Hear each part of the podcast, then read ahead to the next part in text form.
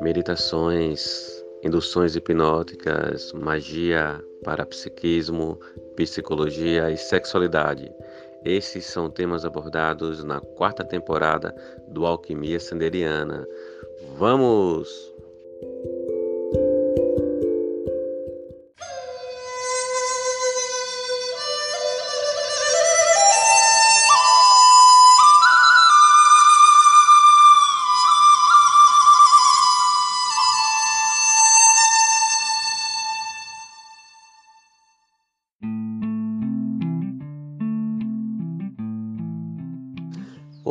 Alquimistas! Bem-vindos a mais um episódio do Alquimia Sanderiana.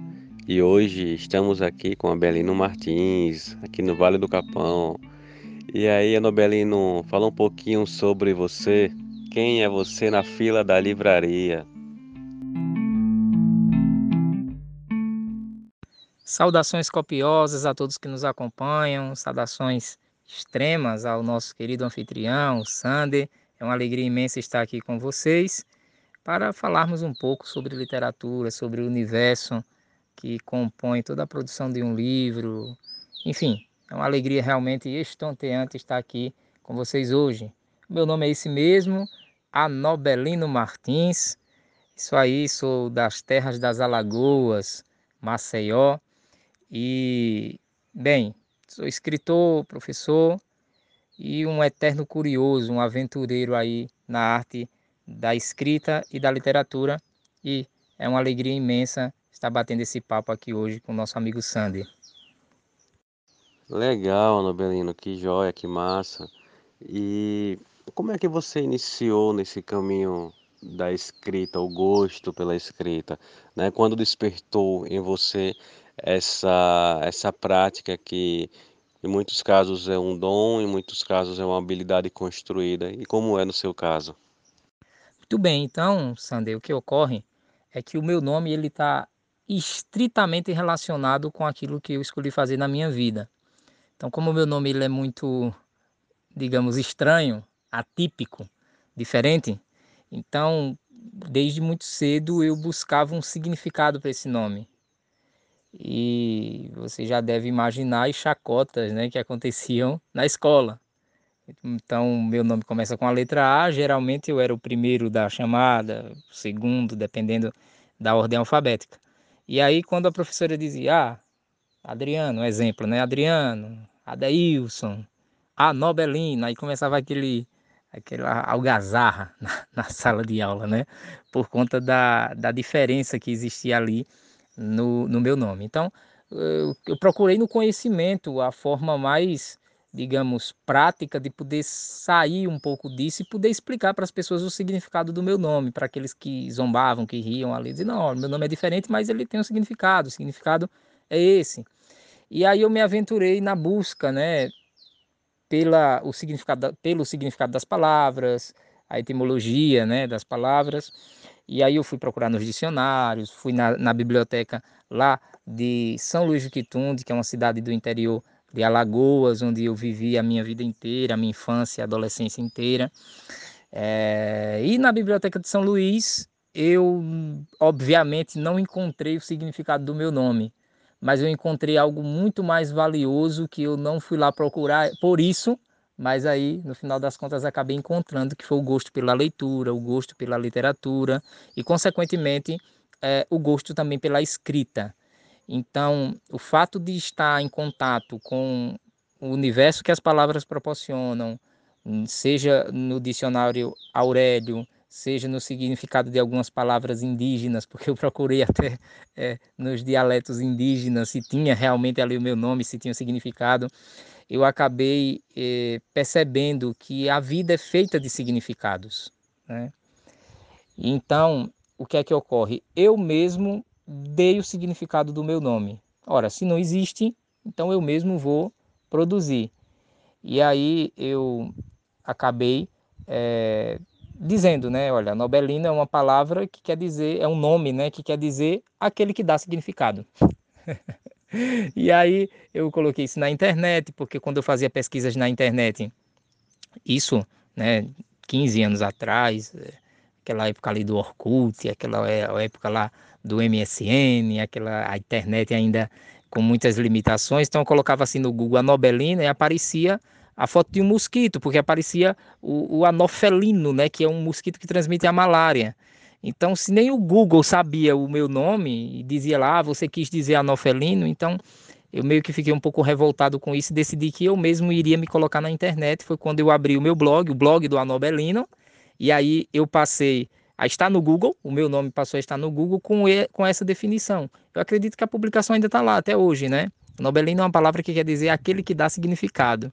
Então, como Martins quer dizer guerreiro, a Nobelino Martins, então o guerreiro dos significados, o guerreiro que dá significado, seria mais ou menos esse a tradução do meu nome. Então, como eu abri o meu blog para dar a tradução do meu nome, eu passei a escrever outras coisas, não ficou só na, na tradução do meu nome, na, no significado do meu nome. Mas eu comecei a escrever crônicas, poesia, comecei a escrever de diversas coisas, né?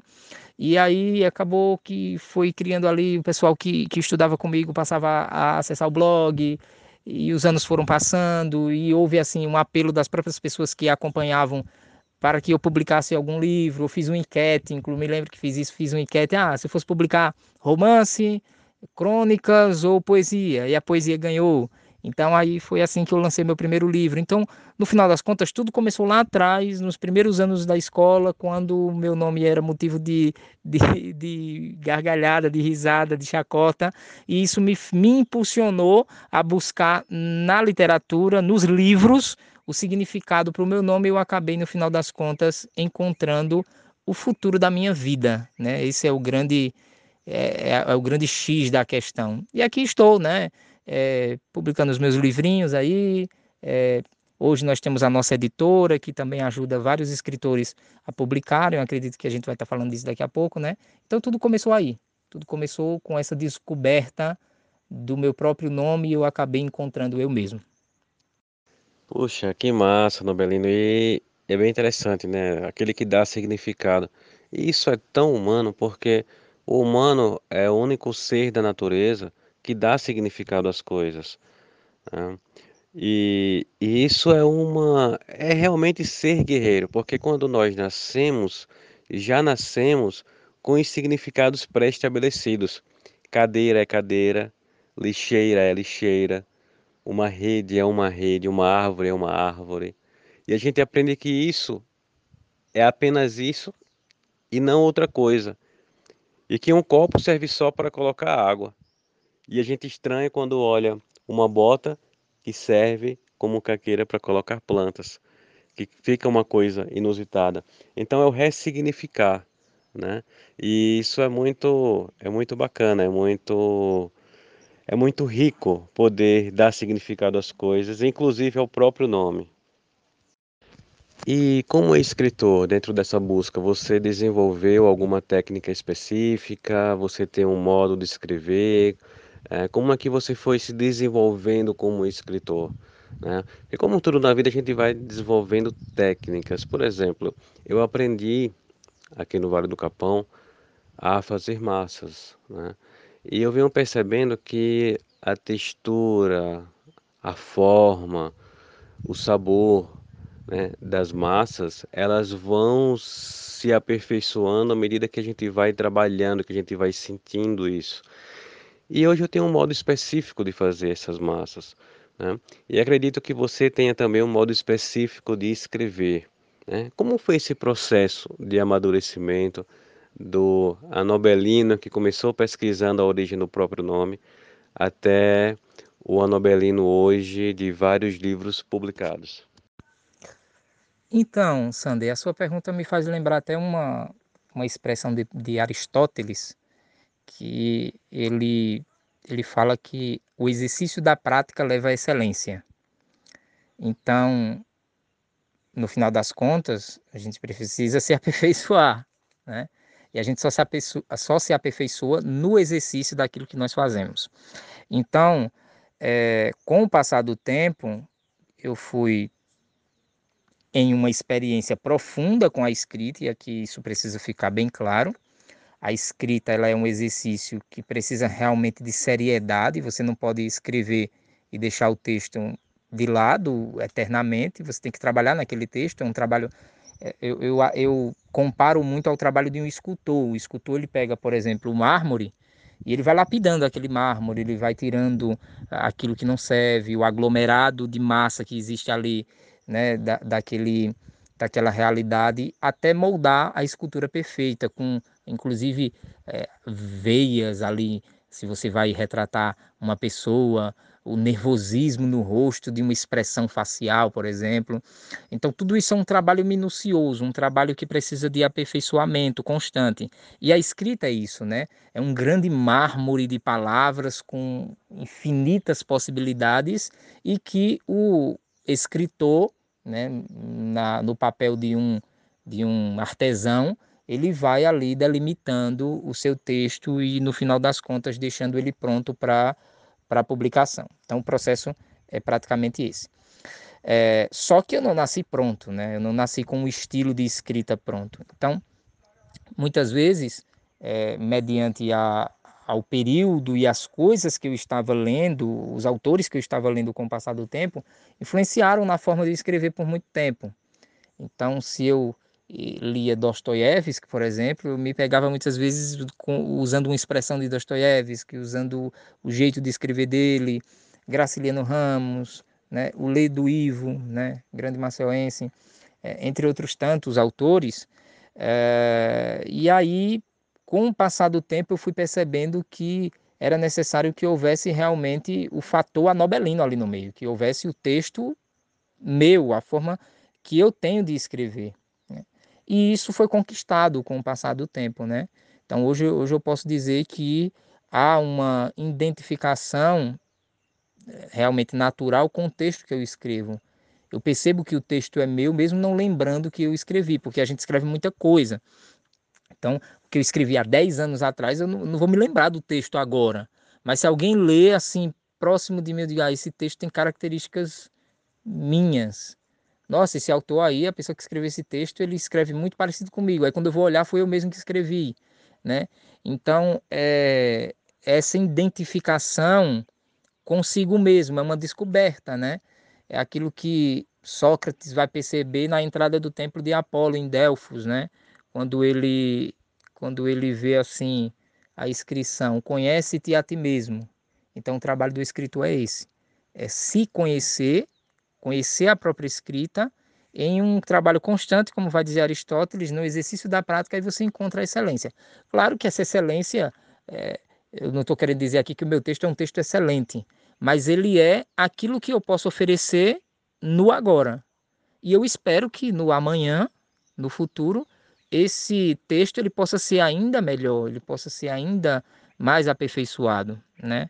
A ideia é esse, constante aperfeiçoamento, tal qual o artesão que procura no mármore ali a essência mais perspicaz daquilo que ele está construindo, daquilo que ele está moldando, que é a sua escultura.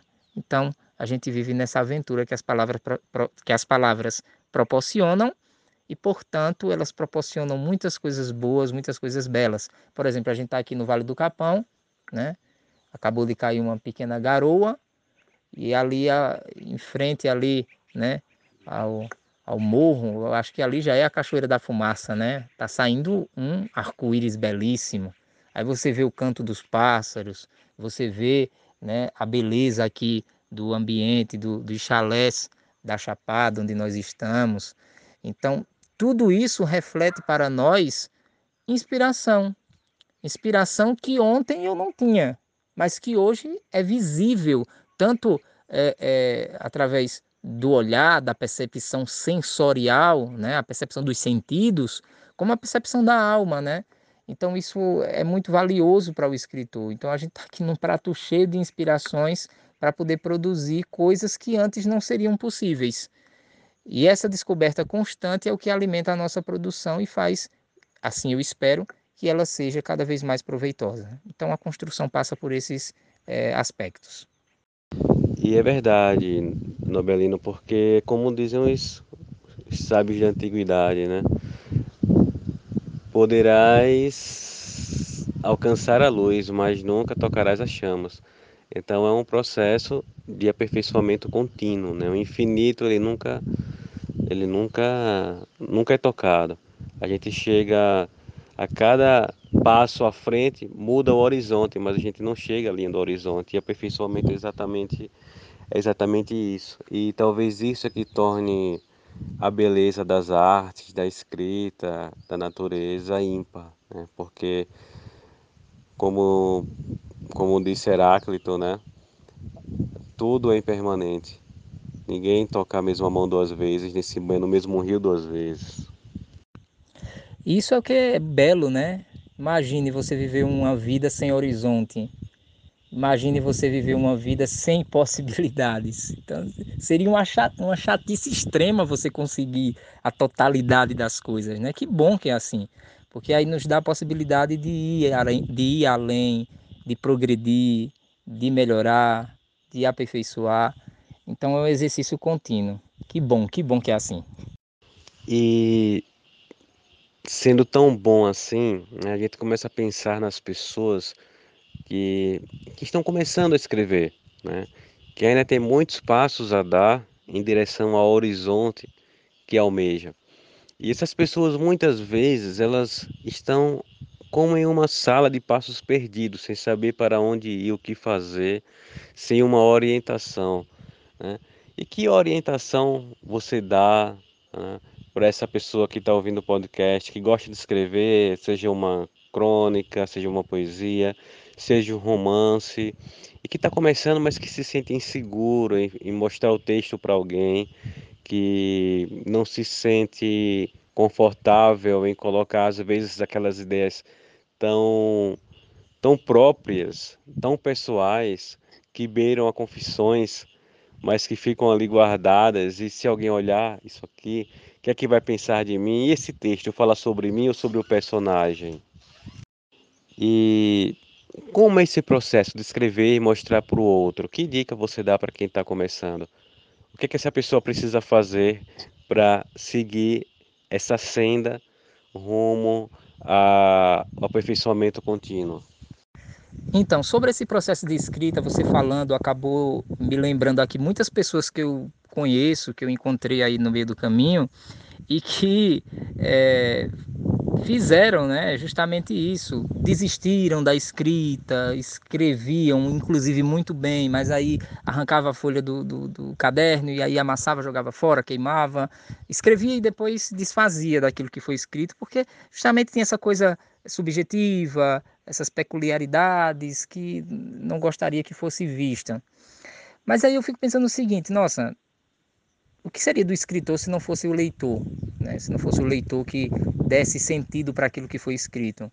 Ora, nós escrevemos para que seja lido, nem que seja por nós mesmos depois, para que a gente se observe naquilo ali, por mais que não fale especificamente de nós, mas é uma obra nossa, para que você olhe e diga, nossa, como, como eu era nesse período, como, como eu é, é, escrevia, quem era eu, né? Isso pode acontecer de um dia para o outro, como de um ano para o outro, de uma década para outra, mas é um processo, né? E o conselho que eu dou primeiro é a perseverança. É preciso perseverar na escrita. Porque a escrita, como eu falei anteriormente, é um exercício árduo. E como todo exercício, ele é cansativo. É como ir na academia. Você vai hoje e no dia seguinte você não quer ir lá, não quer botar os pés lá porque você está extremamente cansado, está tudo dolorido. Mas se você não for lá no dia seguinte e no outro dia e no outro dia seguinte, você não vai ganhar a resistência necessária para realmente viver aquela realidade é, do levantamento de peso, dos exercícios físicos e por aí vai. Do mesmo jeito acontece no mundo do literário, você precisa perseverar. E aí vem os amigos para ajudar, né? Então tem aquela personalidade que é fundamental para qualquer escritor, que é o leitor beta. Que é o leitor beta? É, é a primeira pessoa que vai ler o teu texto na íntegra, do jeito que você escreveu, vai olhar, né? E você vai, claro, veja só, peraí que eu estou pulando as etapas. Antes do leitor beta, tem você mesmo.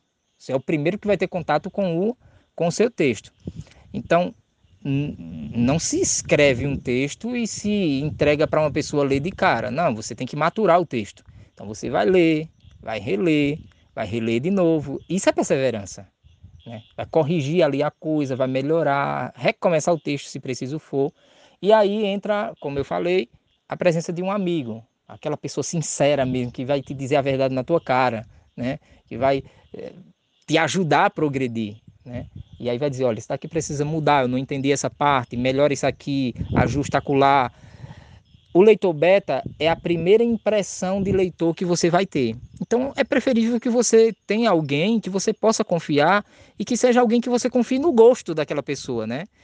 Ora, se você tem uma pessoa que gosta muito de ler muito fantasia, por exemplo, fantasia, é, e você vê que ela detesta a escrita, por exemplo, de, de suspense, você não vai entregar para ela um texto de suspense, porque ela não vai gostar.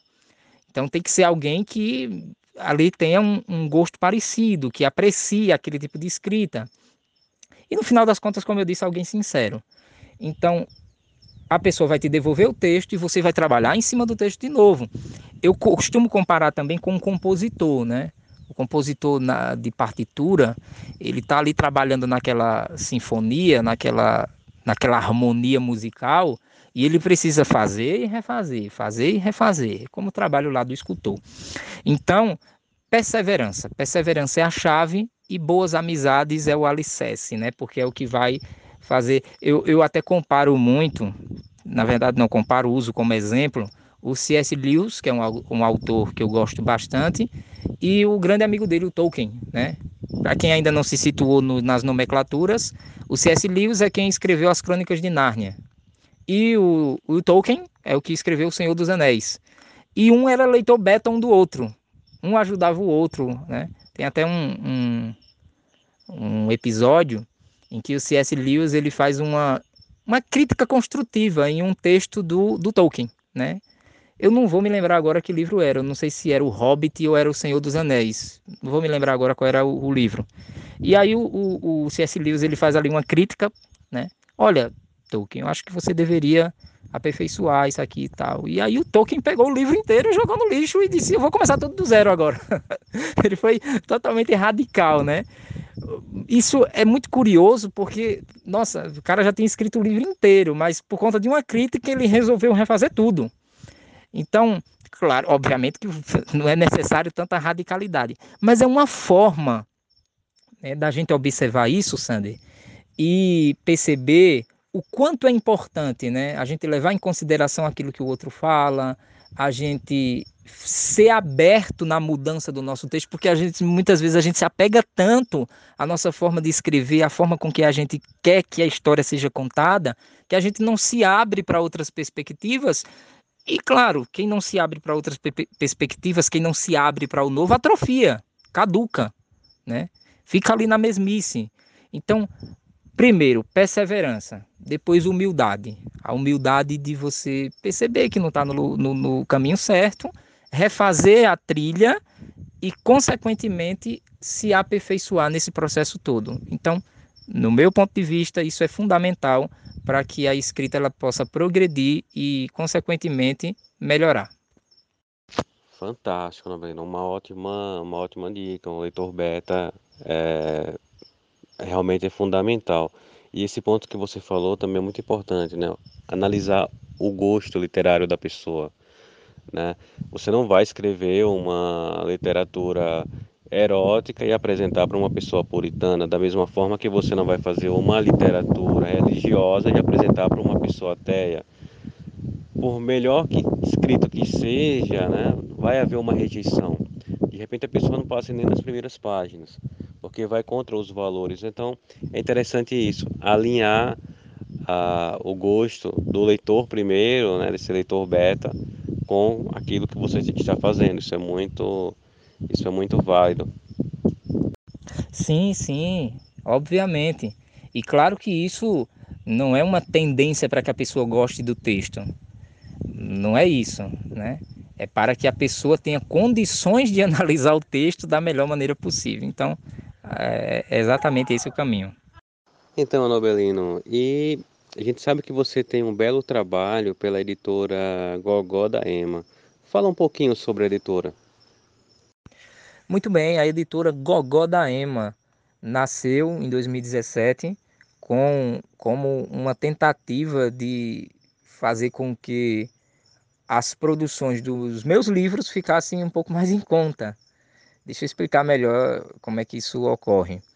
Então, publicar livro no Brasil, eu sou de Maceió, sou de Alagoas. E aí eu abro um parêntese, publicar livro no Brasil e especificamente em Alagoas é muito oneroso, é muito caro.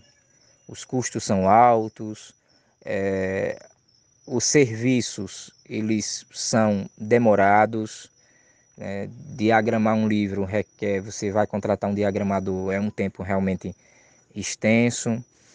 Quem publica fica muito ansioso né, para ver a sua obra, mas não foi nem por conta do tempo propriamente dito. Contou também, mas por conta de todo o processo editorial que realmente estava muito caro para manter e como eu tinha a pretensão de publicar um livro a cada semestre, a cada seis meses publicar um novo trabalho, então eu achei que seria mais é, vantajoso, mais adequado é, ter né, todo esse processo de forma mais controlada. Então eu investi na abertura de uma empresa, é, desenvolvi os trabalhos editoriais, fui aprender a fazer diagramação, fui entender de ISBN, de ficha catalográfica, fui fazer esses serviços editoriais e de design, que é algo que inclusive eu já fazia antes, ah, claro, com uma técnica um pouco mais rudimentar, com recursos um pouco mais limitados. E aí eu fui me aperfeiçoar nisso, Sander, porque o que é que ocorre? Eu sempre queria que, o, que a capa do livro, por exemplo, a capa do livro, eu, eu sempre queria que ela ficasse do jeito que eu imaginei, que eu pensava, né? E aí eu tentava traduzir isso para um, um design e nunca ficava do jeito que eu queria.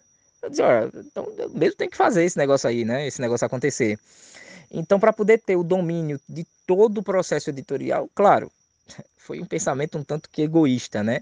Mas foi algo que deu muito certo, porque é, enquanto antes eu custava, né, uma fortuna e cerca de sete meses para editar o livro, agora eu, faria, eu fazia tudo em um mês. Claro, sem colocar aí a correção ortográfica, que é a coisa que requer uma atenção é, mais minuciosa, uma atenção maior, né? Então, a editora Gogó da M, ela surge para editar os meus livros, para publicar os meus livros inicialmente. E aí, claro, a gente faz parte de uma comunidade de escritores em Maceió, né? Eu faço parte da Academia Maceioense de Letras, da Academia Quitundense de Letras, de grupos literários, a gente tem contato com vários outros escritores que acharam um trabalho bastante interessante, que gostaram do, do, do material, da qualidade do material, que gostaram do design, de como a coisa era apresentada e aí é, surgiram propostas para que eu editasse também o livro desses amigos.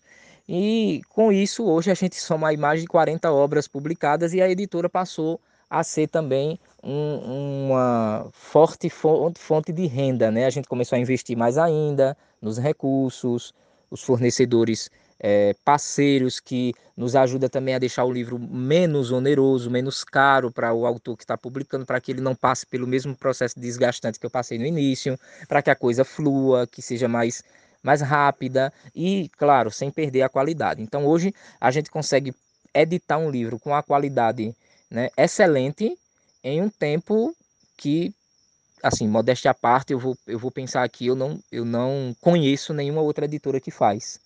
Então tem todas essas, essas vantagens. Por que Gogó da Ema? Por que esse nome?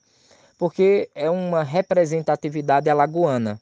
Né? Você sabe disso, tinha o coqueiro, coqueirinho Gogó da Ema, né? que era um coqueiro que fazia o. Né? que imitava ali a, o pescoço da Ema e ficou muito famoso em Maceió. Era um cartão postal, os casais de namorados tiravam fotos lá. Foi uma é, um baque muito grande para os maceuenses quando o coqueirinho caiu, lá na década de 60, se eu não estou enganado. Né, se a memória não me falhe agora, né? É, para ter uma certeza melhor, joga um Google aí que vai dar para ter assim uma, uma ideia mais aprofundada sobre, sobre o coqueiro Gogó da Ema, que é onde hoje existe até um, existe até um memorial hoje é, na orla da Ponta Verde, né? Que é a, é, digamos, o cartão postal de Maceió. Então, uma editora puramente alagoana a serviço do autor independente. Então, hoje em dia, eu estou sendo um pouco extenso, mas é, eu vou só pincelar aqui algumas coisas.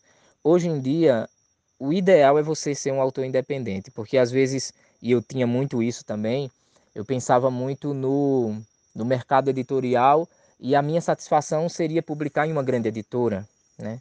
Só que as editoras, as grandes editoras que podem fazer o teu livro circular, elas têm um preconceito muito grande com o autor é, desconhecido, com o autor que não tem uma visibilidade. É por isso que muitas pessoas que são muito famosas tendem a publicar livros, mesmo sem ser essencialmente escritoras.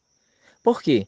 Porque as grandes editoras convidam essas pessoas para publicar esses livros, porque a venda é garantida. Né? Então você pega aí, é, claro, não estou aqui querendo julgar a capacidade literária de escrita de ninguém, mas você pega, por exemplo, um Luciano Huck, o cara disse que vai publicar um livro, chove, assim, de editoras renomadas para lançar o livro do cara, porque só ter a foto dele na capa, como foi com o Whindersson Nunes, apesar dele ter tido né, a participação de um, de um autor também já célebre, que é o, o Gabriel Chalita, é, ocorre a mesma coisa, entre outros tantos é, autores.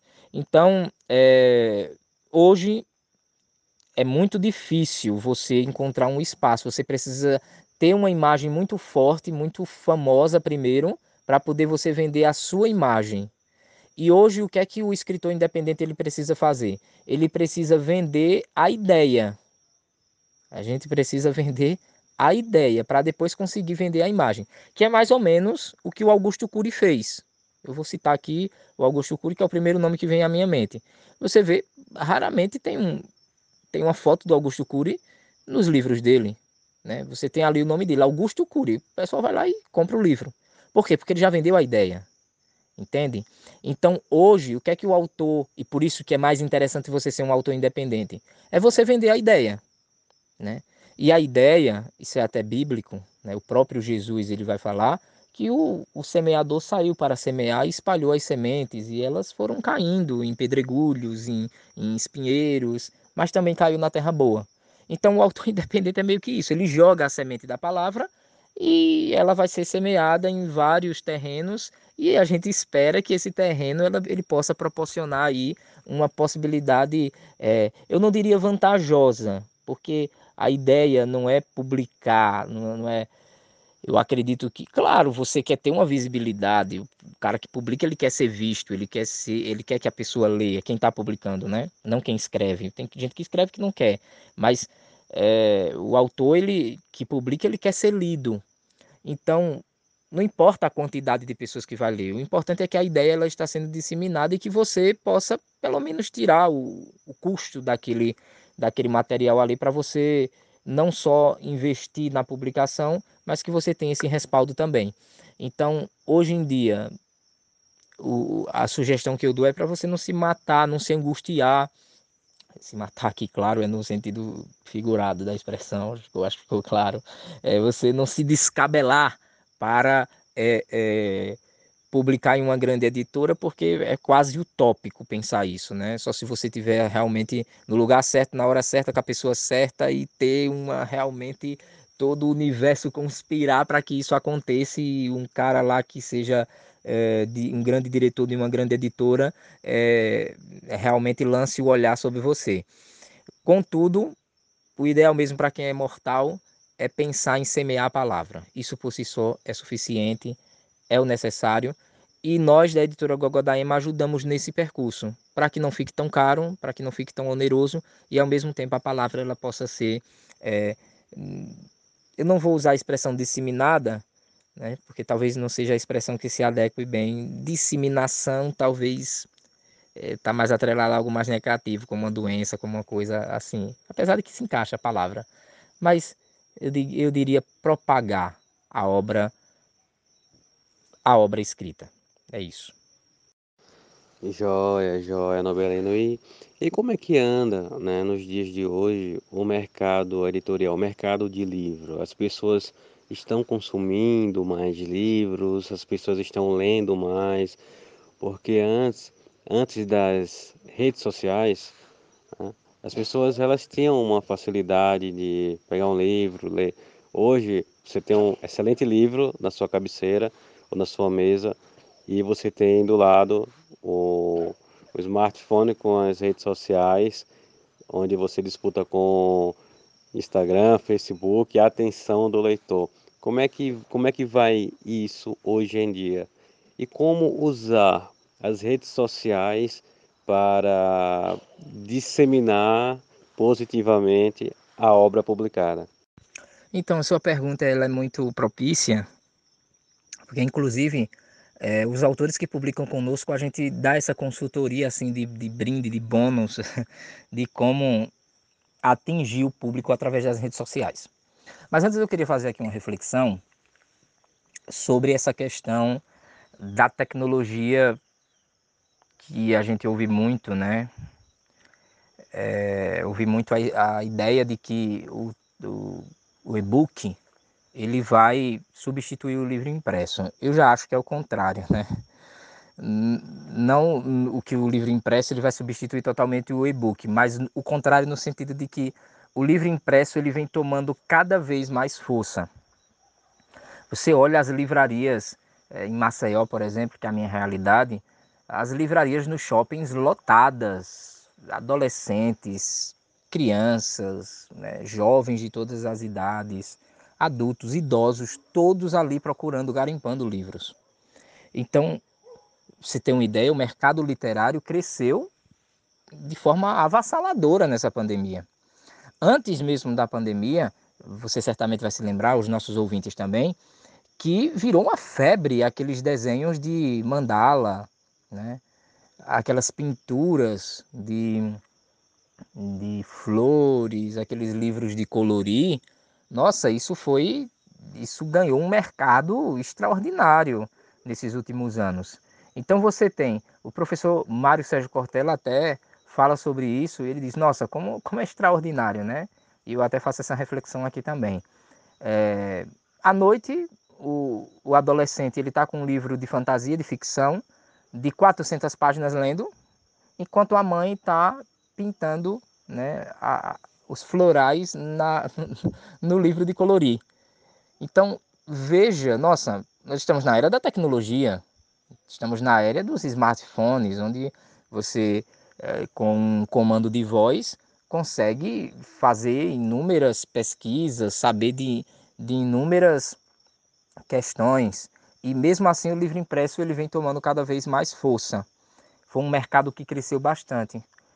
Eu cito também aqui o Augusto Cury, eu não vou me lembrar agora o livro específico em que ele diz isso, mas ele fala que o, uma criança hoje tem nas mãos mais informação do que o imperador romano, né?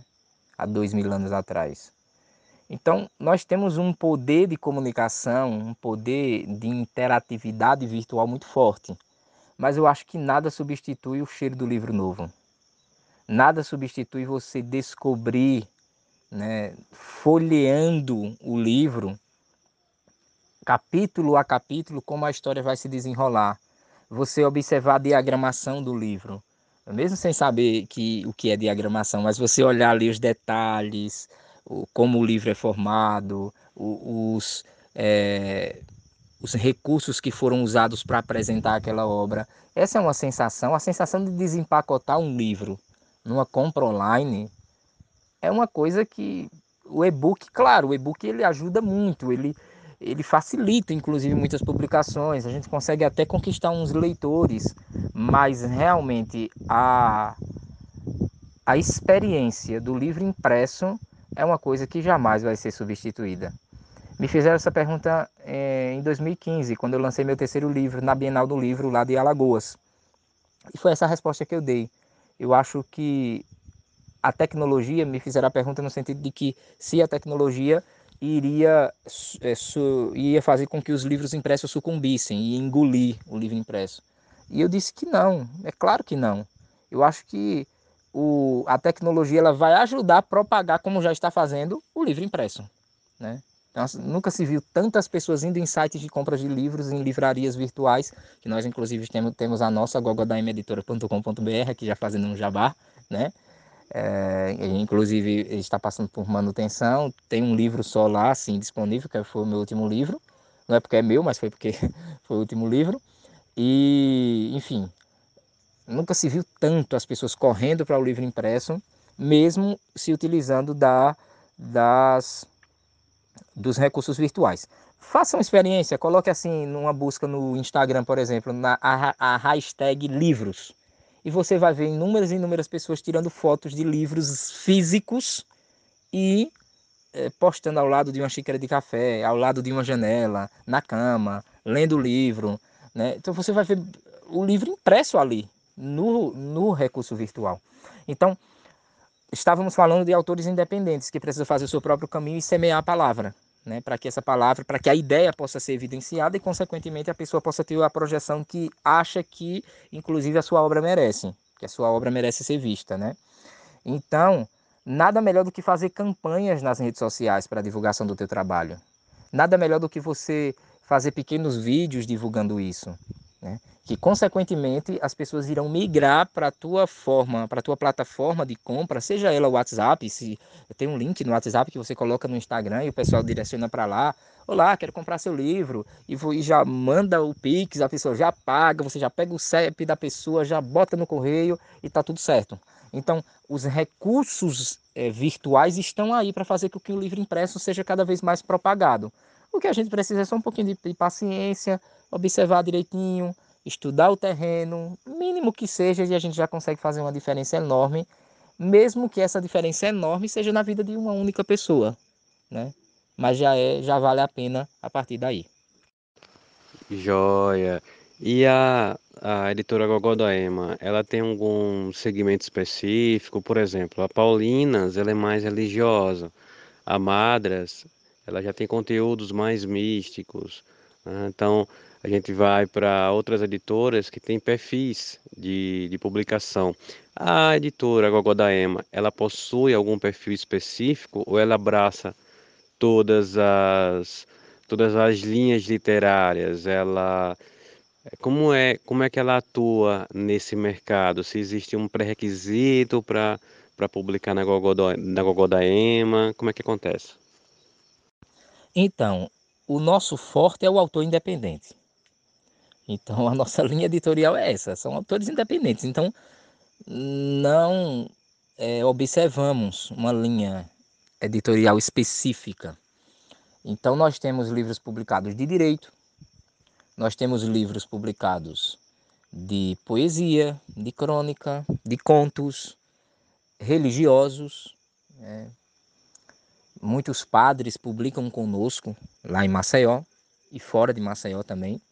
Nós somos uma editora que eu falei inicialmente que era puramente alagoana, mas ela já tem publicado livros, muitos livros fora de Alagoas também. É, então, nós temos diversos tipos de trabalhos acadêmicos, né? Nós publicamos já alguns trabalhos acadêmicos. Então, é uma gama de possibilidades, né? Artigos e por aí vai. Então, o nosso enfoque é no autor independente, Talvez no futuro, dependendo da nossa demanda, a gente possa criar ramificações, a gente possa ver, a gente possa entender como é que isso pode se desenhar com o passar do tempo. Só que eu estou muito confortável realmente de publicar qualquer tipo de livro na nossa editora, né? E o critério é você realmente estar aberto para é, não publicar o teu livro de qualquer jeito. Porque tem gente que entra em contato conosco e diz, olha, eu quero publicar o livro nós estamos agora, um exemplo aqui, né? Estamos fazendo um exemplo. Estamos no dia 16. A pessoa diz, ah, eu quero lançar meu livro dia 26. Espera aí, mas você, você já tem uma ideia para a capa do livro? Você já pensou em alguma coisa? Não. Então, a editora precisa desenvolver essa ideia, né? Isso. É, você já tem a diagramação pronta?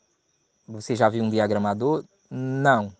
Então, a editora precisa diagramar fazer o trabalho, todo o trabalho editorial do teu livro, então, porque não tem nada, você só tem o texto. O seu texto já foi corrigido, que é que é assim, o que mais demora, né? Uma correção ortográfica demora, a língua portuguesa é complexa. Não, não corrigi ainda. Cara, daqui para a 10 dias vai ser complicado publicar o teu livro em 10 dias, né? Então, vamos, vamos pensar em um mês, pelo menos, a gente dá um grau aqui para no dia 16 do mês que vem a gente lançar o seu livro. Então, é, é preciso a gente ter muito discernimento nesse sentido. Então, nesses casos, a gente não publica. Porque a pessoa quer publicar um livro de qualquer jeito. E a gente não publica de qualquer jeito. A gente busca é, fazer um trabalho de excelência no menor tempo possível. A gente não faz ainda o impossível, ainda, né? Não sei se a tecnologia, aí com o passar dos anos, vai nos ajudar a encurtar o tempo e o espaço, né? Eu tenho até medo disso, dessas possibilidades. Pô, maravilha. E já que você falou no autor independente, né, vamos pensar um pouquinho naquelas pessoas que abrem seu computador, começam a escrever algumas coisas e pensam, puxa, eu poderia publicar isso aqui. Qual o caminho das pedras? De forma simples, é, sucinta. O que essa pessoa poderia fazer? Qual os passos até ela ver o livro dela materializado, com capa, com ISBN, tudo direitinho. O que, é que ela precisa fazer para levar até vocês um material já é, com a ideia da publicação? Então, existem duas possibilidades, né? Tem pessoas que optam por desenvolver muita coisa de forma puramente é, livre, né? Por elas mesmas, por elas mesmas. A pessoa mesmo faz a capa, a pessoa mesmo diagrama do seu jeito lá, usando algum programa, até no Word mesmo, tem gente que faz isso. É... Só que esse caminho nem sempre dá certo, porque você não vai imprimir um livro, pode-se até imprimir, mas não é assim o adequado, imprimir um livro do Word. É preciso todo um, um programa específico para isso, né, que é o InDesign. É... Tem gente que manja do Core, faz no Core, tem gente que faz no Photoshop. Só que todo o processo editorial, a nossa editora ela ela faz, ela faz tudo, né? Desde a correção ortográfica, a capa, projeto gráfico, por aí vai, tudo certinho, né? Só que tem gente que, como eu falei, prefere fazer esse caminho. E às vezes a pessoa vem com tudo pronto e a gente olha e tem que dizer assim, olha, eu não publicaria dessa forma, porque não tá bom, precisa de um aperfeiçoamento, precisa de melhoramento isso daí. Entende? E aí a pessoa tem que ter um bom senso de dizer, não, realmente a gente precisa melhorar e tal. Então, o ideal é que nós, como somos nós que iremos publicar, o ideal é que nós mesmos façamos todos esses processos. Tem gente que já é profissional da área do design, por exemplo, aí já traz tudo desenhadinho, tudo certinho. Ah, tá ótimo. A gente só só seleciona aí o ISBN, que é pelo prefixo editorial da editora, e aí só adiciona logo da editora e tá ótimo. Assim a gente consegue publicar, tá tudo certinho, inclusive o português e tudo, a gente analisa, né? A gente faz uma, a gente chama de revisão geral, né? A gente analisa tudo para que o livro esteja realmente com dignidade, seja apresentado assim de forma digna. Então, quais são os passos? Primeiro, é preciso de um projeto gráfico. Do que é que o livro fala? Né? Qual é, se você fosse resumir o seu livro assim em uma palavra, né? qual seria? Em uma frase, né? porque talvez a palavra seja o próprio título do livro. O que é que esse título quer dizer aqui? Né? Resume aí para a gente. E aí nisso a gente vai trabalhar um projeto gráfico. A gente vai pensar uma capa, a gente vai pensar uma diagramação. Quais os elementos que vão caber nessa diagramação? O que é que a gente vai apresentar naquilo ali? Para que a ideia do livro seja evidenciada, entende?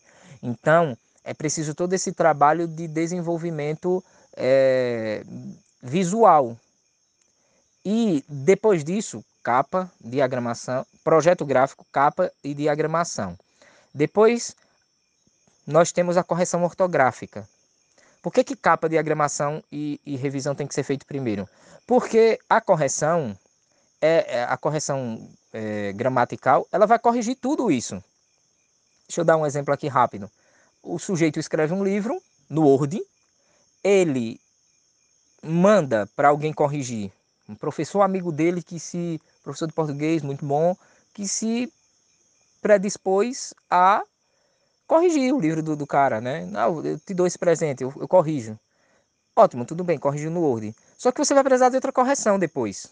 Porque esse, esse texto ele vai ser jogado no, no, em outro programa que pode desconfigurar tudo, pode criar tracinho, pode palavras podem não ser reconhecidas por conta da fonte que tá, foi colocada ali. Então é preferível que essa correção, tudo bem, se for feito duas correções, melhor ainda, ótimo. É, é, não faz, a gente não, não, faz mal nenhum pecar por excesso. Né? E em termos de correção, quanto mais melhor. Que sempre tem algo para melhorar. Então, é, o que é que acontece? É preferível que a correção final ortográfica ela seja feita com tudo isso pronto. E aí você vai, a editora ela vai é, buscar o, através do seu selo editorial, do seu prefixo editorial, o ISBN da obra que vai estar atrelado à editora e é, o bibliotecário da editora vai também é, fazer a ficha catalográfica, que é o que dá a identificação do teu livro, é o que faz com que o teu livro exista no mundo literário, né? Porque não é só uma mera impressão, né? existe toda uma codificação que precisa ser feita em cima daquilo que você está publicando. Então, basicamente são essas as etapas, né? Projeto gráfico, capa, diagramação, correção ortográfica, uh, o, o ISBN, a ficha catalográfica, e a nossa editora ela dá um bônus, que é a divulgação do livro através do, do site da editora. Então, às vezes, o escritor ele não quer, ele não quer fazer o trâmite né, com o leitor. Ele quer mandar o link, olha, compra aí pelo link, para você não ter que me mandar pix, para eu não ter que. Tem escritor que prefere isso. Isso é, esse serviço é muito caro também. Eu me lembro quando eu publiquei meu primeiro livro que eu queria fazer isso, eu tinha praticamente que pagar para o meu livro ser vendido, né? É, era isso. Então, hoje a gente dá esse bônus. A gente dá esse bônus. O, o, o livro ele está lá disponível. O autor ele pode ele pode mandar o link para quem ele quiser e depois a gente só repassa realmente o valor integral. A editora não fica com, com nada aí nesse sentido Claro, tem o trâmite ali do PagSeguro, do, do recurso que é usado para que a venda aconteça. Aí essa taxazinha realmente é, não tem como fugir dela, mas é um bônus que a editora dá para, para o escritor, que é a possibilidade dele poder realmente divulgar o seu livro de forma mais maciça, mais maciça, né? mais conceitual, assim, mais direta. Ah, procura lá, gogodaimeditora.com.br e a pessoa acha o livro. Claro, tem outros recursos, como eu falei anteriormente, né? O próprio Instagram, o próprio WhatsApp disponibiliza ferramentas que podem te ajudar nesse processo. Então, o caminho é basicamente esse. Um caminho de muita paciência, de muita humildade e de observar que né, o hábito não faz o monge, mas o identifica.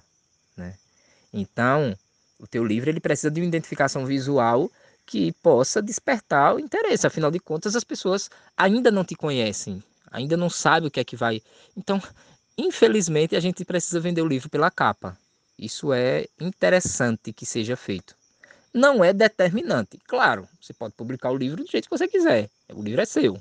Só que é bom caprichar para a gente poder é, ter uma visibilidade maior. Puxa, interessante, é bem, bem encorajador mesmo, e a gente se sente ávido por publicar.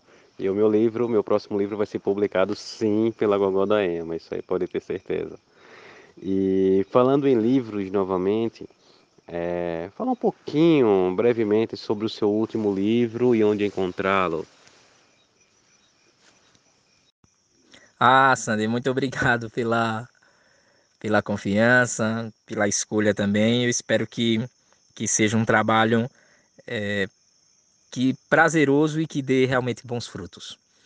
Muito bem, então meu último livro ele foi escrito em 2020, no ápice da pandemia, né, naquela primeira, naquele primeiro que não foi um lockdown propriamente dito, mas que foi uma tentativa de lockdown, é, onde todo mundo fez, fizeram toda aquela campanha fica em casa e tudo, e a gente não saiu para nada mesmo. Então a minha quarentena foi escrevendo esse livro, que tem como título Um Novo Amanhã Será. Porque é justamente isso, né? A gente entender que amanhã vai ser melhor, amanhã a coisa, nada do que um dia após o outro, né? E o tempo está passando, vem aí todas essas variantes, toda essa coisa, então a gente precisa muito de esperança. E eu pensava muito isso, fiz essas reflexões, a gente fala sobre tecnologia, falamos sobre a morte, que era um tema que estava... A gente se lembrou que morre, né? Lembramos que a vida é curta, é, aquela máxima de que você tem que aproveitar o dia todo, a vida, né? Que se apresenta a todo instante para você de, de diversas formas, de diversas maneiras. Uh, então falamos sobre fé, sobre esperança, falamos sobre o mar, né, a beleza da natureza, falamos sobre as relações humanas, sobre a minha relação comigo mesmo, o eu, o outro, as pessoas, o mundo. Então falamos, é, tem até um, um pequeno texto também sobre Deus. Então deixa eu explicar melhor o livro em si. São pequenas crônicas, pequeninas crônicas, né? é, em que é como se fosse uma espécie de diário da pandemia, só que totalmente reflexiva, totalmente fazendo com que a gente pense. A intenção é fazer com que a gente reflita. Então, o título do livro é Um Novo Amanhã Será Reflexões para os Dias de Incertezas. Então, é só jogar esse nome lá no Google, vai aparecer um livro com um, com um girassol, assim, o um nome estampado na, na frente, Um Novo Amanhã Será, o meu nome em cima, Anobelino Martins. Ou se você quiser ser um pouco mais direto, né, para não ter que, que garimpar lá no Google, tem muita coisa. Você coloca lá gogodaimeditora.com.br e aí vai aparecer, é o único livro que está disponível no site por enquanto. A gente tem vários livros ainda, o, o, o, dia, o diagramador não, o programador do site ainda precisa colocar os outros livros no ar, mas você já consegue é, adquirir esse meu último livro. Tem um videozinho meu lá explicando de um minuto. É, se você colocar também no YouTube o meu nome, acessa lá o meu canal no YouTube, que tem algumas coisas também sobre o livro. Tem o lançamento do livro em forma de live lá também. Então, é um livro para fazer a gente pensar. Agora você pode até perguntar assim: ah, mas é um livro sobre a pandemia? Não, é um livro sobre o ser humano e sobre a vida. Só que eu utilizei a pandemia como um recurso para falar sobre o ser humano e para falar sobre a vida. Então, é basicamente isso. Né? O livro hoje está custando 30 reais com frete, né? um valor realmente é, acessível, um valor para que a gente possa pagar as contas da produção do próprio livro. E, enfim, é um livro que, se eu fosse definir uma palavra, seria inspirador. Né? Assim como o girassol, ele passa o dia buscando a luz, deixando as sombras para trás, assim somos nós. Precisamos olhar para o amanhã, para o clarear do dia deixando as, as intempéries, deixando as, as sombras, deixando as penumbras para trás. Porque aquilo que nós precisamos realmente evidenciar é aquilo que nos torna melhores, é aquilo que nos aperfeiçoa. Então, essa é a jornada do livro Um Novo Amanhã Será. Muito legal, Nobelino. Inclusive, eu tenho lido o seu livro e é muito interessante. Como eu lhe disse antes, é, daqui a alguns anos talvez 20, 30 anos, ele pode servir de documento para mostrar o que se passava na cabeça das pessoas nesse momento de pandemia. E vai ser muito, muito, muito útil para entender, né? Porque muitas coisas hoje ainda estão obscuras. Ainda não temos uma visão muito boa, justamente por estarmos ainda dentro dessa ilha pandêmica. Né? A, Há um ditado popular que diz que a melhor forma de ver uma ilha é fora dela. Né? E ainda estamos dentro dessa ilha pandemia. E daqui aos 20 anos, de repente fora dessa ilha, vamos poder entender isso aí com mais clareza. E esse livro vai ser uma fonte muito importante para entender o movimento das pessoas, o movimento social, toda a subjetividade adquirida e vivenciada dentro desse momento de muita de muita luta, né, de todos por algo melhor. E por fim, né, onde podemos encontrar você nas redes sociais? Né, você já deu o site da Gogodaema, né, que é gogodaema.com.br e Instagram, você como é que, as pessoas te acham?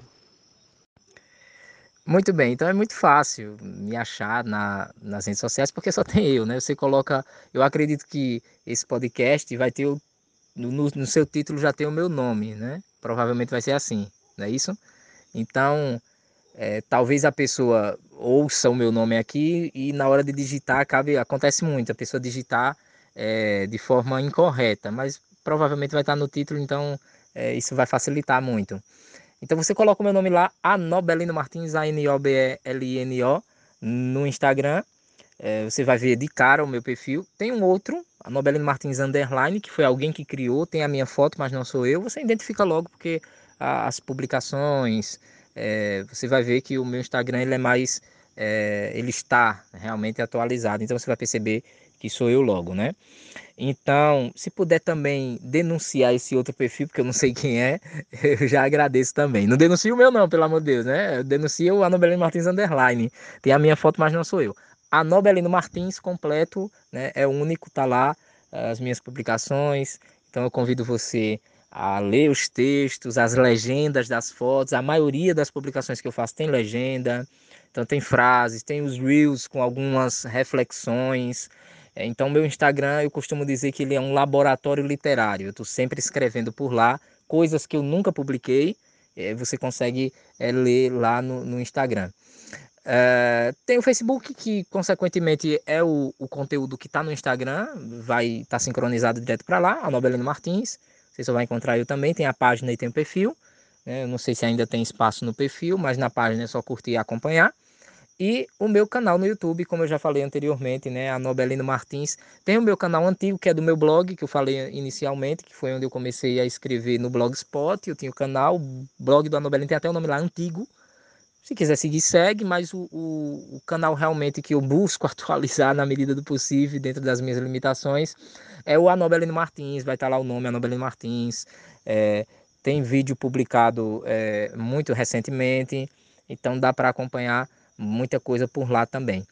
E pela Gogó da M Editora, o site em breve vai estar totalmente atualizado e você vai ver ali é, biografia dos autores, inclusive a minha, dos, todos os outros livros, né? Hoje eu tenho oito livros publicados. Em março, se Deus quiser, estaremos publicando um novo livro. Então você acompanha ali pelo Instagram, né? pelo YouTube, você acompanha as novidades e as, novas, as nossas novas publicações. Eu, inclusive, faço até assim um convite Dê uma olhadinha no Instagram, leia os textinhos que eu coloco lá. Eu sempre faço a palavra do dia, que são reflexões em cima de uma palavra. Hoje, por exemplo, a palavra foi é, desafios. Né? Minto, desafios foi outro dia. Obstáculos. Eu estava fazendo aqui as trilhas na, aqui no Vale do Capão e aí vi que o caminho era cheio de obstáculos. Então, eu fiz a reflexão de hoje em cima dessa palavra, obstáculos. E aí tem todo um textinho, é uma pequena prosa, né, uma pequena crônica, né, proseada, que faz a gente pensar um pouquinho, é uma, é uma pequena reflexão. Então eu te faço esse convite.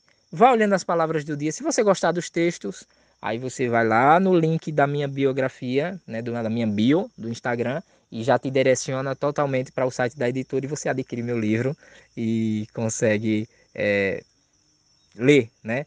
Esse último livro publicado e a gente pode também conversar, manda lá um direct para mim e a gente bate um papo legal, tá bom? É, é isso. Grande Anobelino, que maravilha. Sim, vou botar também na descrição do episódio, né? As suas redes sociais, as pessoas vão poder encontrar com mais facilidade. E foi um prazer imenso é, gravar com você, lhe entrevistar, lhe ter aqui no Xelé Chapada, aqui no Vale do Capão, né, na Chapada Diamantina, e saber que você veio para cá, que você se sentiu bem, que você se sentiu feliz, que aproveitou a sua lua de mel, meus parabéns, né? Isso é algo maravilhoso e infinita gratidão por ter escolhido a gente para esse para essa fase tão especial da vida, né, que é a lua de mel. E volte sempre, e com certeza mais na frente teremos outros episódios sobre literatura, sobre, sobre esse amor à escrita que nós cultivamos. Sandy, é uma alegria estonteante, incomensurável, né? indizível estar aqui nessa, nesse cair da noite, sob a, o, o, olhar da lua cheia, a beleza que esse ambiente é, nos faz é, respirar né? É inspirador realmente todo, todo o contexto em que nós vivemos aqui e ainda mais nessa nova fase da minha vida onde eu preciso realmente de muita inspiração. Então foi uma alegria realmente muito grande, inclusive conhecê-lo pessoalmente, estar aqui conversando contigo e agradeço também a todos os ouvintes que chegaram até aqui e espero muito em breve a gente ter aí novos capítulos de novas histórias. Afinal das contas, né, como você bem colocou, Heráclito de Éfeso no início da nossa conversa, nós estamos em constante devir em um constante processo de mudança e de aperfeiçoamento do próprio ser. Então é o que eu desejo para todos nós: aperfeiçoamento. E vamos em frente.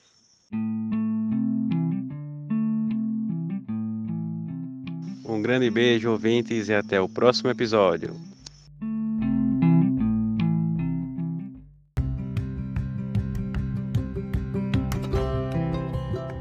O podcast Alquimia Sanderiana tem o apoio do Chalé da Chapada, no Vale do Capão. Chapada Diamantina, o melhor lugar para se hospedar.